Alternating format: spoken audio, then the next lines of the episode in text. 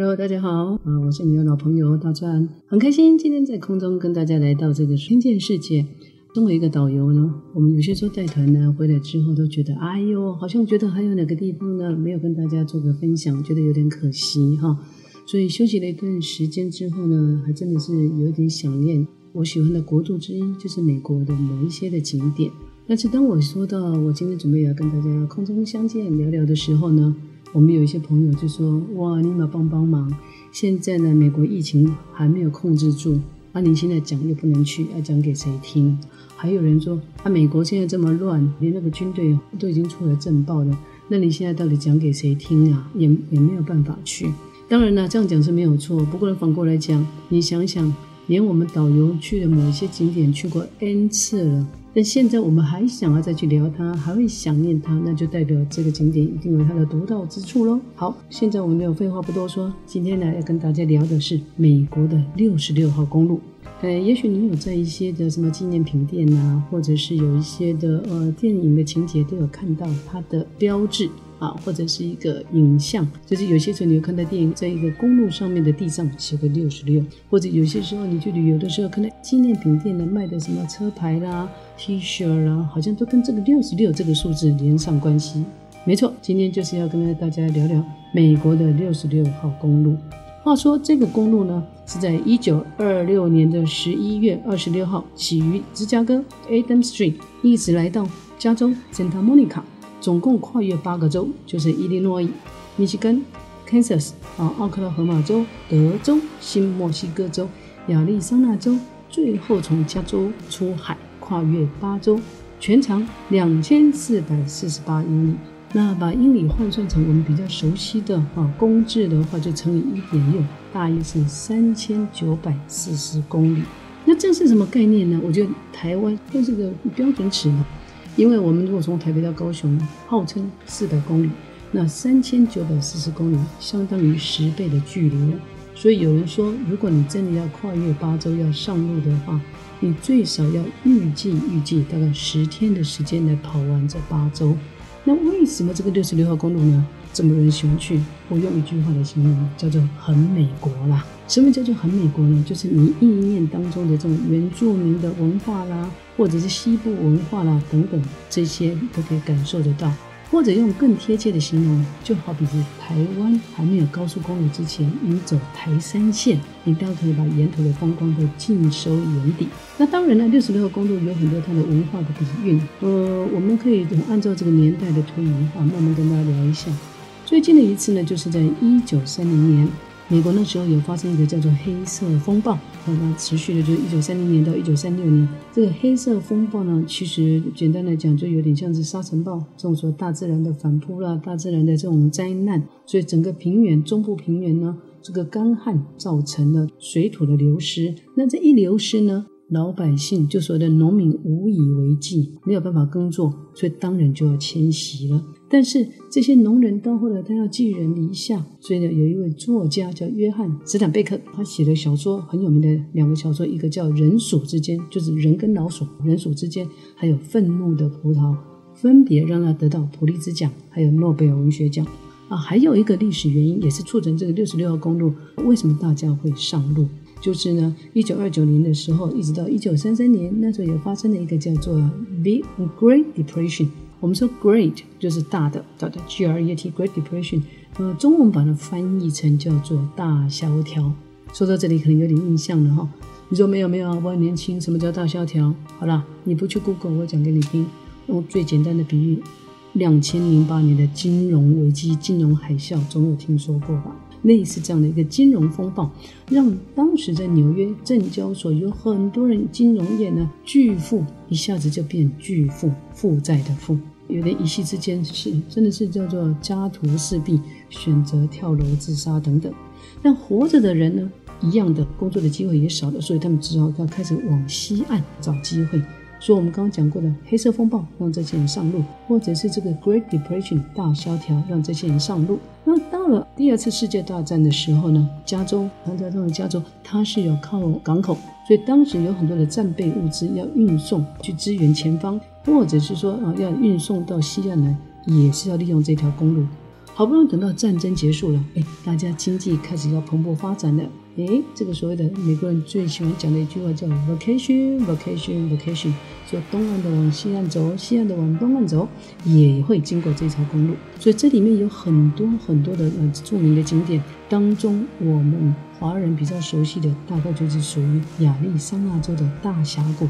还有它的陨石坑等等，也因为这样，所以后来有一部电影叫《汽车总动员》，也要上这个时候大荧幕，基本上就是用这个六十六号公路的背景阐述出来那种风貌。那说到这整个公路的串起是有这样的历史背景，它没落又是什么原因呢？呃，这也很容易可以理解哈。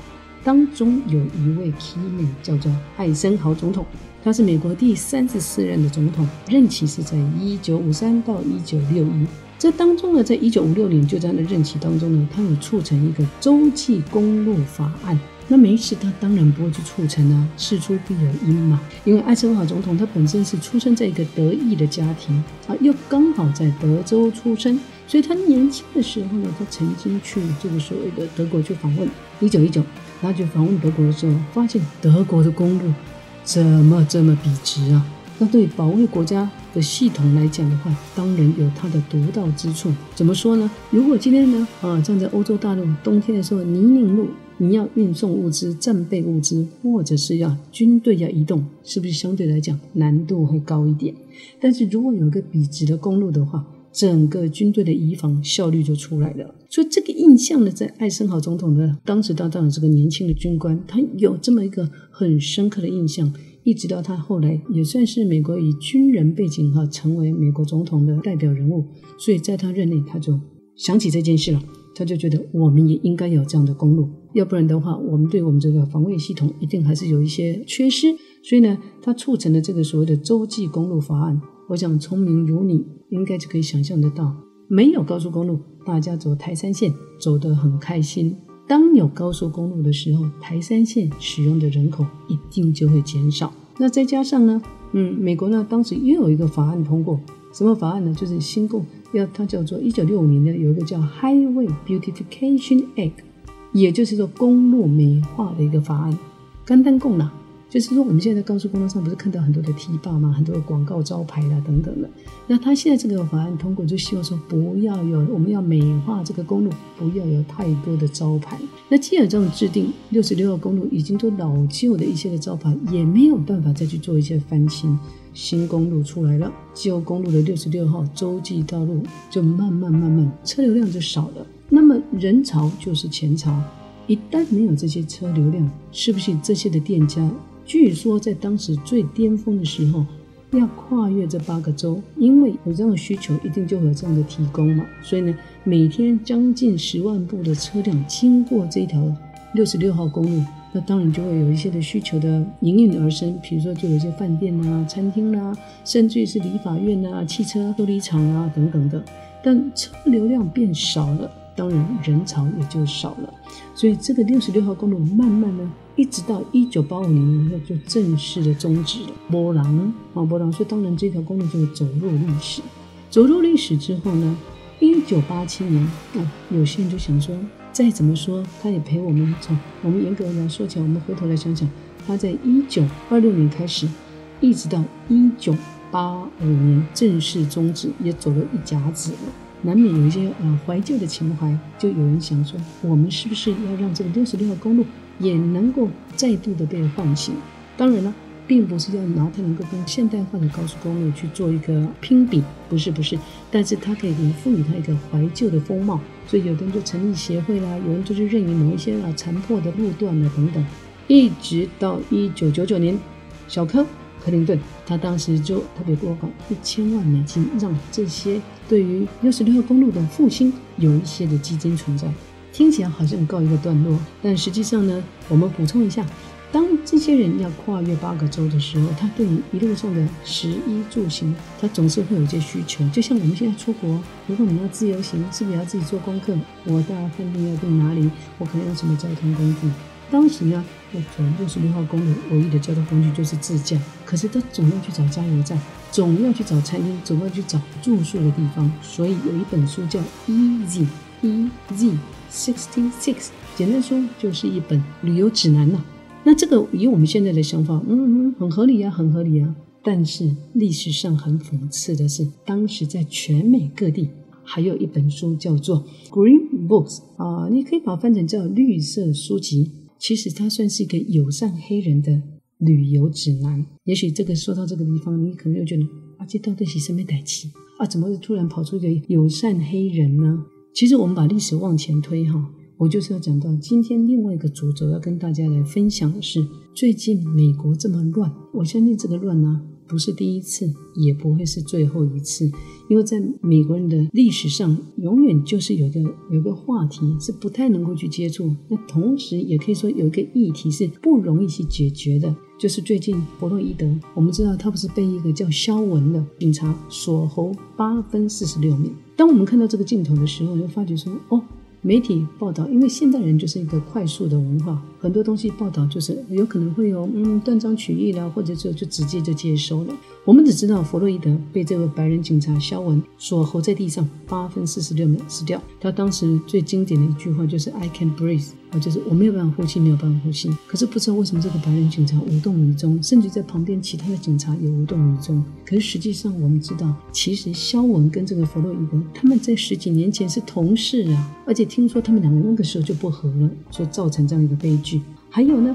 那一九九二年的时候，也有一个叫洛杉矶大暴动。那大暴动的事情发生的也是很奇怪，甚至于四天的暴动造成美国十亿美金的损失。这当中呢，细节我就不多说。你有兴趣可以去听我的 YouTube 频道，曾经有一集也在提到，当中有个桥段是很奇特的，就是当时警察要去制止这个所谓的嗯拒捕的啊黑人的时候，哦，在拒捕的过程当中，黑人啊就是要逃跑反击警察。但是警察呢，嗯，用电击，这整个过程呢，被巷弄当中的居民拍摄下来，八十一秒。可是送到电台的时候，嗯，不晓得是有心还是无意的，就说因为播放时间的考量被剪成六十一秒，重点的镜头就遗漏掉，所以才造成一些误会，酿成了这样一个暴动。再往前推的话。一九六八年，当时有个金恩博士。如果你对美国历史呢，或者有些时候呃提到美国的影片的时候，应该有一个很经典的画面，就是在东岸的华盛顿纪念碑前面。啊，金恩博士一个黑人的博士，他最著名的一句话就是 "I have a dream" 啊，我有个梦想，什么样的梦想？黑人跟白人能够享受一样平等的对待。所以，但是最后金恩博士也是被刺杀掉。那么我们讲说这一次。弗洛伊德的事件让我们联想到六十六号公路，让我们联想到原来连黑人要上路都还有一个友善黑人的旅游指南。那最近呢，呃，HBO，我们现在大概只有在看那个 Netflix，可是实际上更早之前，美国有个电影平台叫 HBO 的，可能也不陌生。他们最近也做了一个动作，就是把美国一部很有名的电影叫《Gone with the Wind》，中文翻译成《飘了》。啊，早期大家对这部电影的疯狂啊，真的是不在话下。就是费雯丽跟克拉克盖博所主演的，它的剧情呢，我说好，今天不当剧透了，嗯，不是特别要讲电影哈，但是要稍微讲一下，其实这部电影应该算是美国电影史上的一个巨著了啊，因为它得了哦最佳剧情片、女主角奖、女配角奖等八项大奖。它的故事背景大概是在指，就是美国的呃南北战争为背景的一个浪漫的爱情片。但是这个片子呢，某种程度有美化了。当时的南北战争，简单来说，它的背景就是南方跟北方打仗了。打仗因为南方有在种棉花，所以他们强调要蓄奴。但是北方为主的林肯说，蓄奴是不公不义的事情，他们主张解放黑奴，这是一个主轴。所以当时这部电影呢，有点某种程度是美化了南方的一个蓄奴政策。那因为最近又是黑人白人又是大暴动了，有这么一个冲突，所以 HBO 做了一个。很不可思议的决定，就是把这部电影就是下架了。但是反过来讲，六月一号在白宫附近有一个叫拉法叶广场，本来老百姓只是个和平的示威，但没想到川普下令哎，把这些反暴动呢，他派军警要来镇压啊，用了催泪瓦斯啦、闪光弹要来那个震爆。你知道美国的军人他有个特色哦，美国军人是他们不分党派，他们也不问政治。他们只有个中心思想，就是我们要保护美国的宪法，我们要保障美国的人民。当然，服从是军人的天职，但是他们有但书哦。他们服从是服从，但是他们对于非法、对于不道德或者是错误的决策，他们是可以拒绝服从的。听起来好像不错，可是呢，什么叫做非法？什么叫不道德？这有些时候那个界限还很难去区分的。所以呢，美国的这个盖洛普的民调里面，百分之七十三他们是很信任这个军队的。可是没有想到，现在连军队，嗯，这个枪杆子没有对外也对内了。所以，美国最近真的是有点叛离经道，有点走中了。所以你要讲这个种族歧视，我们再说回来，就是六十六号公路这一本，这本 EG 六十六。正常版的，但是全美的公路呢，友善黑人有一个叫 Green Books，这是看到这本书你就会联想到这个所谓种族歧视。但是这个种族歧视呢，有原因，就是我们刚刚说的，有这么多年代，其实因为美国的黑人他们的收入，如果在五零五六零年代的时候，他们收入大概只有白人的，如果白人赚一百块，他们大概只赚五十六块。一甲子后的现在，美国人白人赚一百块，黑人大概只赚六十一块。所以这长期的这种所谓的，算是呃经济收入的不平等，再加上这一次的病毒啊，让他们又失去更多的就业机会。所以我想这个远因近因之下呢，就让这个美国最近在糟情到这种程度，连我们都觉得不可思议。但是呢，今天这个节目呢，呃，其实只是要跟大家聊聊六十六号公路，但是我个人非常喜欢的景点之余，不小心呢也联想到一件事件的背后。有些时候是媒体上的一个表达上的一个出入，或者是我们接受媒体的人对这件事件的一个解析，你有没有去沉淀？你有没有去看到背后的原因？所以不管怎么说，今天本来是很开心的聊六十六号公路啊，就是也是刚好这次的趋势呢啊，难免会有这种啊，就顺势的就聊到这个种族歧视的问题。但看看别人，想想我们自己，在台湾还是不错的啦。那我们这个今天这个听见世界，世界大小事，大转。就跟大家聊到这里了，我们下次再有更好的话题哦，有那个感动再来跟大家分享。以上就是你的老朋友大众跟大家的分享了，我们下期见喽，拜拜。